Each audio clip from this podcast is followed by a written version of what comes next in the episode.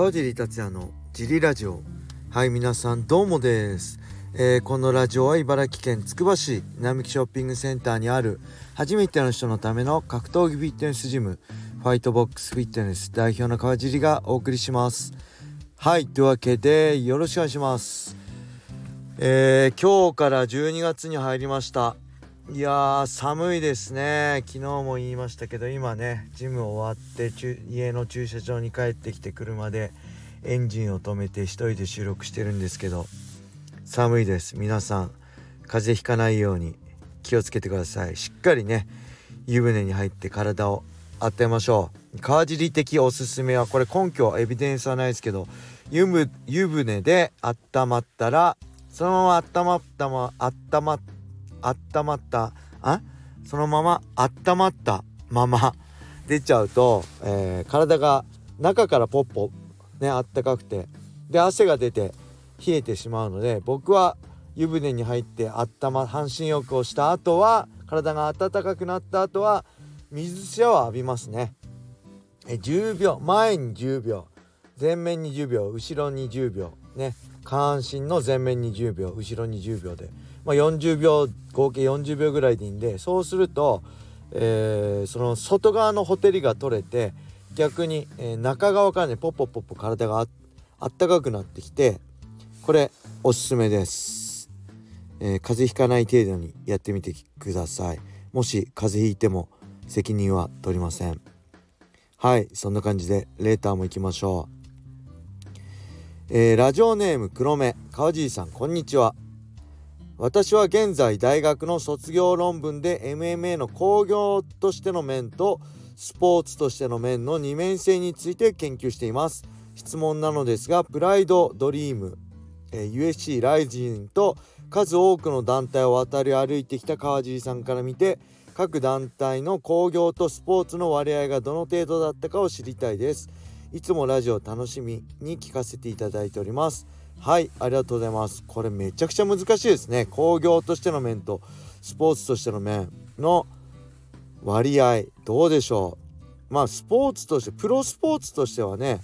あのもちろん何でもまあお客さんあって、えー、それで収益を上げてるプロスポーツとしては僕は、えー、競技だけの側面だとねダメだと思うんですよ。まあプロ野球でも、まあ、今僕野球見てないから分かんないですけどねあのー、昔僕が知ってるこの野球はあえてホームランを狙ったりね、えー、あえてピッチャーだったらストレートで勝負したり、えー、サッカーでもまああえて個人プレーで点を取りに行ったりと。そういうのがいわゆるまあより見てる人を楽しませるようなことだと思うんですよね。格闘技はまあもしかしたらそういう面が多いなんか求められる面が多いのかもしれません。割合は正直ね分かりません。ただやっぱり興行って言ってる以上稼がないとね黒字化しないとそれは続かないので例えば国がね支援してるスポーツだったりアマチュアスポーツであればお金を稼ぐ必要はないので、えー、より、あのー、スポーツっていう面にねあの多くを避けると思いますけど興行っていう時点で黒字化しないとそれは長続きしないので、まあ、どうしても興行面が大きく割合を占めてくると思いますね。うん、でプライドドリーム USC ライジン多分一番この中で、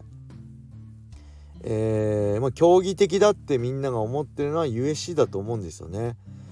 まあけど USC も、まあ、前も言いましたけどドーピングアウトのまあドーピングその停止期間過ぎれば普通に試合に戻すし、えー、犯罪を犯した犯罪者は普通に試合に使うし、えー、いわゆるプロレスラーなんかねブロックレスナーもそうです CM パンクなんかもそうですし、えー、誰ですかボクサーもね前で出てランディ・クーターと戦ってすぐ負けちゃってましたよね。あれですね元多分世界チャンピオンのジェームス・トニーですね。USC に出て1回しかやりませんでしたけど、えー、負けてましたよね。うん、他にもいろいろ、今思い出せないですけどあったんじゃないですかね。まあそういう意味では USC も決して、まあ、クリーンな競技ではないんですけどそれはやっぱ興行っていう面を取れば仕方ないですよね。ペーパービュー売ったりチケット売らなきゃ。えー、なね商売続けらんないんで。でまあプライドライジンは、まあ、代表がね、えー、榊原さん。榊原さんっていうのはすごいまあ今ライジン見てても分かる通りすごく寛大な大きい視野っていうか僕は偉そうに言うのもなんなんですけど、まあ、大きな視野で格闘技を捉えてるからこそメイウェザー呼んだりピャッキャーと契約したりねいろんな奇抜なアイデアができたりまあそれこそベラトールとね、えー、提携して団体対抗戦やったりできるだと思うんですよ。そういう意味では、えー、競技的な試合もあるしそうじゃないエンタメに振り切った試合なんかも組まれやすいですよね。はい、で僕ね一番言いたいのはやっぱりドリームですよね。ドリームは榊原さんではないんですよ。まあ代表はね今雷神の広報の笹原さんが、えー、プロデューサー何でしたっけ？EP イベントプロデューサーでしたっけ？でしたけど実際仕切ってたのは、まあ、プライド時代の榊原さんの右腕的存在だった、まあ、僕のラジオでもねよく名前が出てる加藤さんだったんですよ。で加藤さんは最初はそんなことなかったんですけどやっぱりね徐々に徐々にガチ路線になってきましたよねドリームも。えー、あのー、誰でしたっけ？ホセカンセコとかね。出てましたけど最後の方も。あれ多分加藤さんとしの思惑ではなかったと思うんですよね。まあ TBS とかいろんな関わり合いもあったし。はい。まあそういう意味では加藤さんはかなりガチラガチ路線だったと思いますね。出会った頃そうじゃなかったですけど僕ら僕とか青木とかゴミとかに多分触発されてより格闘技を深く知るようになってガチ路線行ったんだな。だから意外とドリームの後期はガチ路線カードが多かったですよね。うん。もちろんそうじゃないカードもありましたけど加藤さんドリームがやっぱりうまくいかなかったっていうのはそういうのもあったのかな。逆に笹榊原さんはそれプラスいろんなことを仕掛けられる柔軟な思考を持ってたのかなって思いますね。どっちがいい悪いどっちが好き嫌いじゃなくてね。はいそう思います。えー、あともう一個いきますか？カージーさん。あこんにちはカージーさん。以前シュートの話をされている時に当時のシュートは USC が参考にするほどシステムが洗練していて選手も揃っており素晴らしい団体になる可能性があったとあったと。ただビジネス的なアプローチが弱くそうはならなかったのは残念です。末永く続くと描いていたプライドが崩壊しドリームも終わってしまった後日本の MMA は苦しい時期だったと思います。トップ選手は海外に行くしか道がなかったですね。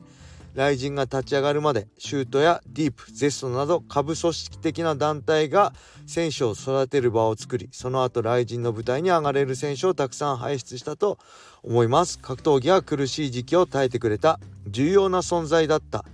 団体だったと今にしてはそういうふうに思います。川尻さんから見たシュートやディープとはどのような存在なのですか？懐かしい話などあれば聞かせてください。いつもラジオを聞いてます。はいありがとうございます。これ昔ちょっと前に話しましたね。シュートが USC みたいな可能性になったと思うただビジネス的にはそのしっかりビジネスとしてシュートをできる人間がいなかったからそうはならなかったと。話したんですけどそうですね。プライ、えー、ドリームがなくなった2013年から、えー、雷神が立ち上がる2015年までの年末までいわゆる格闘技冬の時代って言われてましたね。僕はちょうどその頃日本で戦う場所を失って USC と契約して USC で戦ってたんですけど日本にはいわゆるメジャーな舞台がなくて、まあ、シュートねディープパンクラスゼストとそういう団体が頑張ってました。グラちゃんとかもありましたね。はい。えー、で何でしたっけ？どんな存在だったのか。まあ僕がいた時のシュートは、まあ、まだねシュートのいわゆる現ライト級のベルトね、当時はウェルター級って言ってましたけど70キロのベルトはやっぱ世界的に見てもね権威があったんですよ。自分で言うのもなんですけど多分僕がチャンピオンになった時までですね。はい、これなんでかっていうとやっぱりシュートからプライドだった USC だったりが出てシュートにいることではその権威を保てなくなったんですよね。これ僕の意見です。他のシュートがそうだったとかじゃないです。僕の個人的な勝手な意見。で僕はそのシュートの強さをアピールするためにプライド武士道に出てシュートのベルトを持ってる巻いてるシュートのチャンピオンが一番だよっていうことを外にアピールしに行きました。でその後の、えー、チャンピオンたちは多分そこまでシュートでチャンピオンとしてシュートのベルトを守ることを大切にしていていわゆる外にシュートのベルトのアピールに行かなかったからうんシュートのベルトの権威が落ちてたと僕は見ています。まあそれがだけは原因じゃないですよ。いわゆる格闘技の冬の時代とかもいろいろ原因はありましたけどただまたねシュートのチャンピオンがまあ堀口選手もそうですし、えー、平選手もそうですし斉藤選手とかもね今活躍してくれてるのでシュートの強さはまあ今みんな理解してくれてると思うんですけど今はね、えー、ただ横一列だと思いますね。ディープパンクラス、えー、横あと何があります？今まあグラちゃんとかありますけど横一列だと思いますね。シュートパンクラスディープ。うん。どこのチャンピオンのがすごいっていうのはないと思います。はい。えー、あとやっぱりもう一つ言っときたいのはやっぱディープですよね。今多分ディープが一番チケット売れてると思うし会場盛り上がってると思うんですけどやっぱり冬の時代のこの埼玉スーパーアリーナっていうのをでの格闘技大晦日格闘技っていうのを守ったのはディープですよね。えー、2014年の、えー、2013年はねなかったんですよ。2013年の大晦日の埼玉スーパーアリーナは何もありませんでした。えー、両国かどっかで猪木祭りでしたっけ？青木が出てたのがありましたね。山本裕貴選手とやった。あれ29だったかな？31だったかな？30だったかな？ちょっとうろ覚えですけど。2013年の大晦日はなかった。で多分2014年の大晦日この時もなければ多分その埼玉スーパーアリーナを使う権利はなかったんですよね。2013年は使わなかったけど多分お金を払ったんですよ。その加藤さんがその権利を持ってたんですけど加藤さんは興行はしないけど使う多分使用料を払ったんだと思います。で2014年の大晦日はいわゆるディープドリームインパクトっていうディープが埼玉スーパーアリーナでやってそこで権利をまた守って、えー、2015年の大晦日、まあ、2931でしたっけ？のライジン開幕戦へと続く。でそういう意味ではやっぱディープの存在だったり佐伯さんの存在っていうのは今のこの日本の格闘技界の盛り上がりにとってすごく大きなものだったし僕らは感謝しないといけないなと思ってます。はい。そんな感じでえー、またレターをお待ちしております。それでは皆様良い一日を。またね